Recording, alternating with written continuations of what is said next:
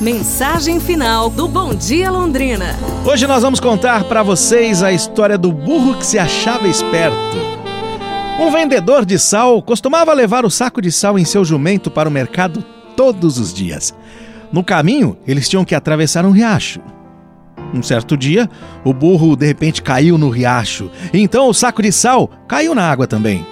Com isso, o sal se dissolveu na água e então o saco ficou muito leve e fácil de transportar. O burro ficou feliz. Então o burro, a partir disso, passou a usar o mesmo truque todos os dias. Até que o vendedor de sal começou a entender o truque e decidiu ensinar uma lição para o burro.